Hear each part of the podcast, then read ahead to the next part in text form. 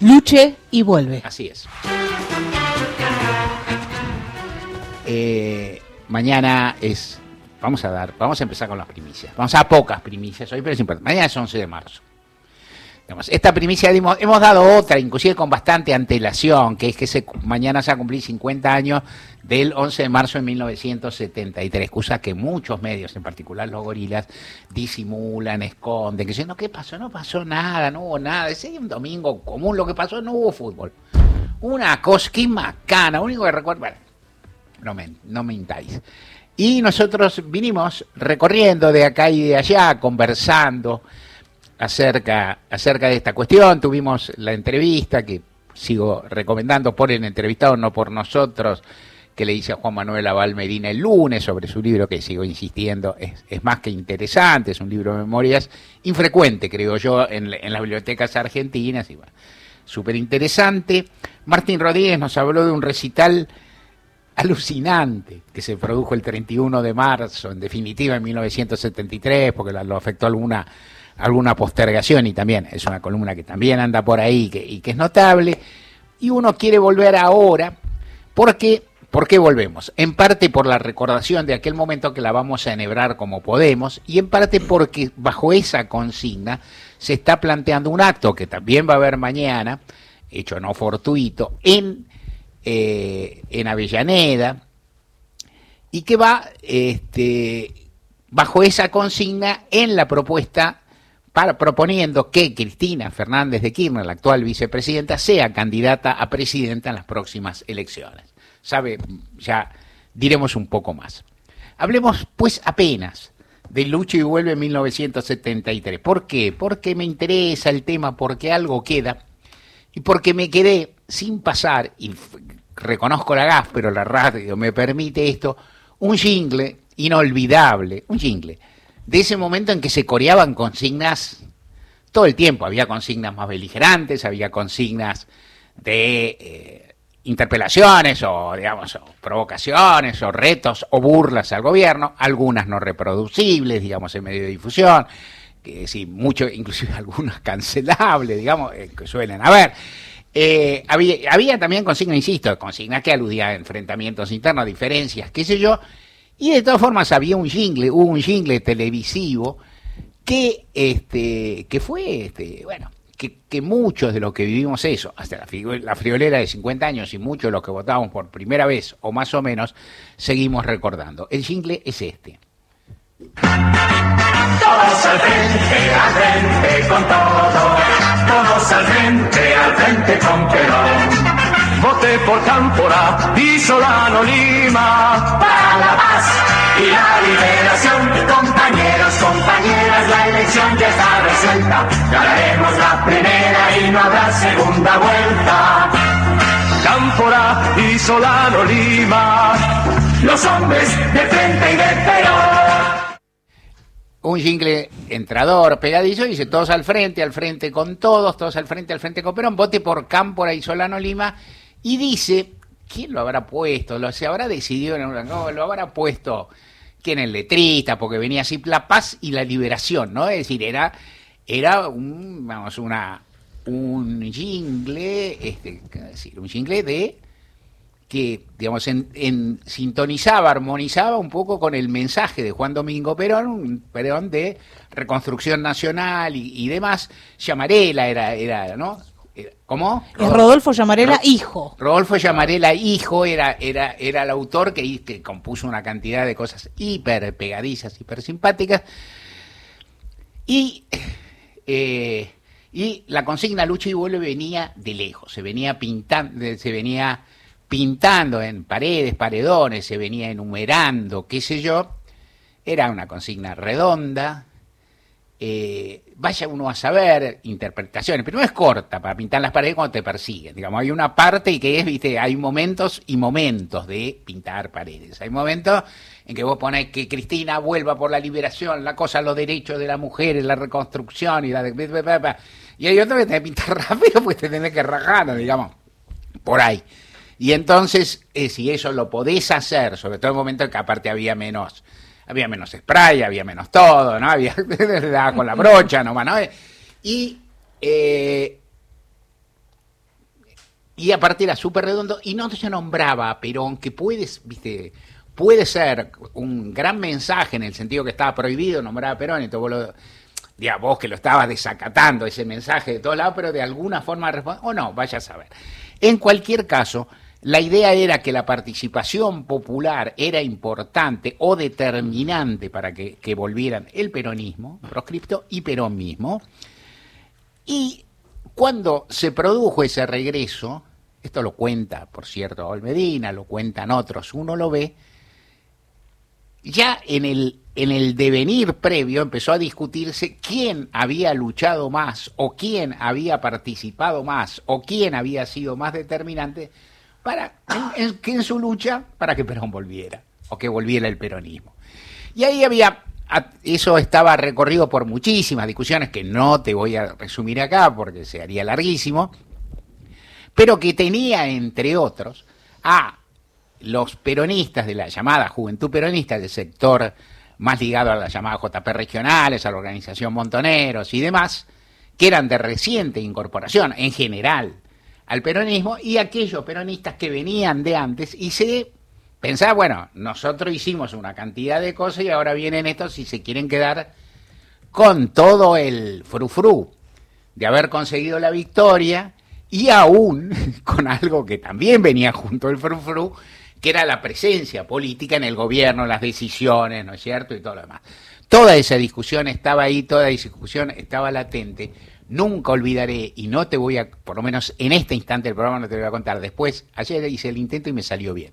Te dejo para después alguna, pero yo recuerdo, Cacho El Cadre, el Cadre, un notable dirigente de las Fuerzas Armadas peronistas y del peronismo de base, que, digamos, tenía años luchando, que había estado muchos años preso, y que venía de ese peronismo combativo, pero que nunca tuvo, digamos, nunca tuvo un, feeling, diríamos, como bueno, nunca, nunca tuvo una afinidad política determinante con las JP regionales, con el sector de la izquierda, con de esa izquierda peronista,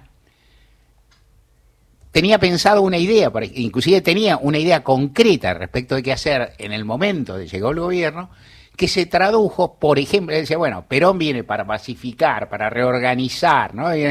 Para la comunidad organizada, para un país en orden, y se fue a trabajar a la guardería de la Facultad de Derecho en la cual yo enseñaba.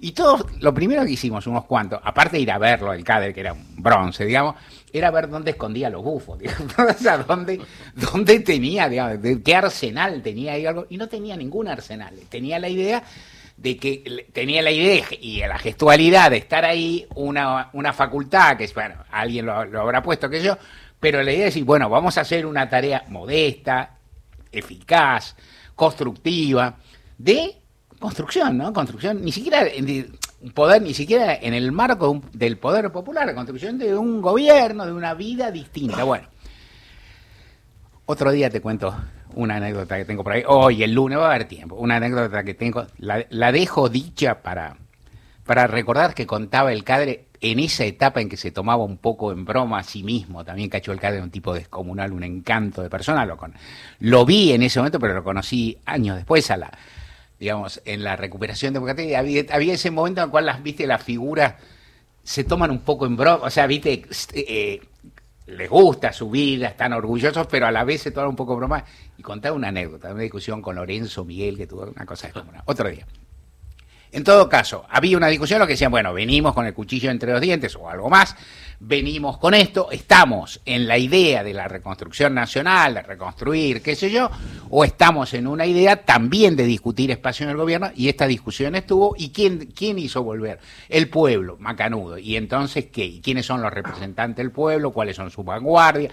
Etcétera, etcétera. Y bueno, y este, estamos en estamos en 2023, o sea, muy pronto vendrá el aniversario el 25 de mayo, cuando asumió Campo, no faltará tanto para el 20 de junio, cuando regresó Perón y que yo, iremos dando vuelta pensando, estas fechas están recordando algo, pero en todo caso, hecho el lucha y vuelve fue eso. El lucha y vuelve actual, ¿qué plantea? Que Cristina Fernández de Kirchner sea candidata a presidenta, más allá desafiando lo que algún sector del peronismo llama proscripción, otros lo pueden denominar de otra forma, pero en todo caso es un nivel de persecución judicial muy ensañado en su contra, y esto creo que está fuera de debate, eh, y, eh, y inclusive revisando el planteo que ella misma hizo a fin del año pasado en el sentido, después de escucharse el fallo en la causa de vialidad en el sentido de que ella, en el sentido de que ella no iba a ser mascota de Héctor Mañeto y no iba a ser candidata. Eh, en ese momento Cristina no habló de proscripción y luego, en general, muchas integrantes del, del peronismo, del kirchnerismo, lo vienen planteando y no me interesa mucho entrar en una discusión semántica acerca de si Cristina está estrictamente proscripta en este instante o no, porque inclusive hay un matiz muy fuerte que es que algunos de sus partidarios, muchas personas dicen, bueno, Cristina en realidad en este momento no está técnicamente proscripta porque podría ser candidata, pero si ella se presentara candidata, se acelerarían los tiempos judiciales, la Cámara de Casación y la Corte dictarían fallos veloces y entonces podrían dejarla efectivamente proscripta con la sentencia firme que se requiere. Ayer lo escuché a Carlos Veraldi, el, el inteligentísimo y súper centrado y gran profesional, abogado de Cristina, que le preguntaron a él si él pensaba que se, podían cumplir esos plazos, porque son plazos larguitos en general, digamos, y no quedan tanto tiempo. Entonces Veraldi dijo una cosa que es irrefutable, Veraldi es muy serio, ¿no? Y por eso yo que sé menos de las cosas eso, eh, lo tomo en cuenta. Veraldi, ¿qué dijo? Dijo, en general, solo un juicio en casación dura seis meses, siete meses o un año solo para empezar, un, recurso, ¿no? O sea, lo que llegaría ahora. O sea que el juicio, para salir la sentencia de casación y luego faltaría a corte, terminaría en diciembre de este año, en marzo del año que viene, como mucho. Pero en estas condiciones no se sabe. Dicho en criollo, y te lo traduzco, dicho en criollo, sí. Eh, la la que, los plazos son largos y hay algunos que no se pueden acortar. ¿Cuánto tiempo tiene la defensa de Cristina por este tal recurso? ¿no? El fundamentar sus críticas a la sentencia que se conoció ayer. Eh, ponerle 10 días hábiles, algún día 10 días hábiles, bueno, eso son dos semanas hábiles, ¿no? Eso, ese plazo existe, hay muchos acusados, todos lo tienen, se alarga porque no a todos se lo notifica el último día, y eso no se pueden acortar, no hay modo. Porque son establecidos el derecho de defensa y qué sé yo. Lo que pasa es que los fiscales y los propios tribunales que casi no tienen plazos establecidos, sí te dictan una sentencia en 24 horas, cosas que jamás han hecho en la vida, entonces la cuenta se te complica muy, muy y mucho. ¿No? Es decir, eh, y uno, y puede pasar eso, y han pasado tantas cosas, y han pasado cosas tan chocantes que hasta eso puede pasar.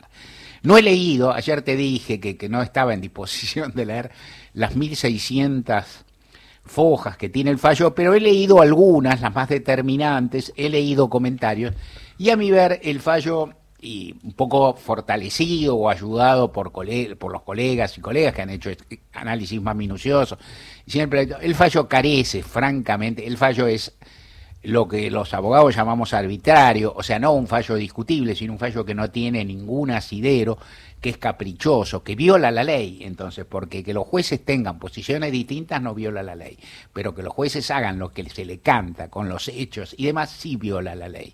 Te doy un solo ejemplo y te podría dar más. Hay varios. Hay uno que parte de que no pueden probar los hechos porque esos delitos son complejos. Bueno, jodete, juez, qué sé yo. Si vos no podés probar los hechos porque los delitos económicos son complejos, la gente tiene que salir en libertad. Yo creo que, yo creo, como dice el presidente siempre, que es minucioso en esta cuestión de hecho, que Cristina es inocente en este juicio. Pero más allá de eso, más allá de eso, en, en este caso, pero más allá de eso, es inocente, en este, debe ser inocente en este juicio porque no han podido probar los hechos. Segunda cuestión que es espectacular, para llegar a un número, un número de cuál es el perjuicio al fisco, que alguno tiene que haber en este delito, porque si no hay perjuicio económico no hay delito, los jueces dicen un número, que ni me acuerdo, cuando es un fangote.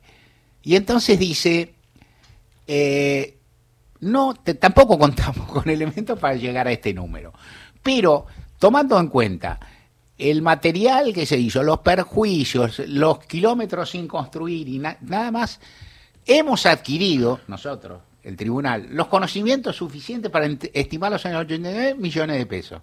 O sea, yo tengo el conocimiento suficiente para decir que esto cuenta tanta guita. Bueno, una sentencia no puede ser eso. Si vos tenés el conocimiento suficiente, lo volcás al papel. Si vos decís que estás combinando dos o tres magnitudes, lo no, no realizado, la cantidad de kilómetros, la diferencia entre la guita que te dieron y la que gastaste, son dos cuentas sencillas. Una es una resta entre lo que te dieron y lo que gastaste, otra es una proyección de lo que dejaste de construir, que es una regla de tres, es simplote. No pueden hacer nada. El fallo, la situación es francamente persecutoria y entonces en ese sentido se plantea esto y frente a la pregunta que todos se hacen y que vos me vas a hacer, voy a decirte lo mismo que siempre, no sé qué va a ocurrir. O sea, no sé qué va a ocurrir, qué actitud va a asumir Cristina Fernández de Kirchner, que hoy recibe un, eh, un doctorado, es, eh, se le reconoce un doctorado honoris causa eh, en, la, en, en, Río Negro, en la universidad, y, y mañana hay un acto en el cual ella no participaría, bueno, pero que es un acto militante planteando que ella sea candidata. ¿Qué hará ella? Yo tengo un pálpito, pero los pálpitos míos no valen nada, en serio lo digo, y menos para volcarlo frente al micrófono. Ayer, hablando con conocidos, decía, va a haber 10 elecciones en eh, provincias. Digamos, no, 10, va a haber más, pero hasta fin de mayo va a haber 10. Yo me atrevería más fácil a apostar sobre esas elecciones y acertar 8 de 10 que acertar entre las 3, 4 opciones de lo que puede hacer Cristina entre hoy y mañana. ¿Se entiende? O sea, decir que básicamente Cristina alentará, dejará seguir o dirá que no. Pero todo eso puede venir, lo va a decir hoy, lo dice mañana. Entonces, la verdad es eso. ¿Y cuál es la apuesta de todas las elecciones? En principio, consejo a vos que yo no aplicaría totalmente y después te explico por qué. Si pones local en todas las elecciones, de las 10, tenés altas posibilidades, que quiere decir eso, de ganar 8. ¿Cuáles? No sé, flaco, son 8. ¿Por qué? Y bueno, porque algunos van a perder. Son todos favoritos. ¿Vas a cobrar mucho o no porque son favoritos?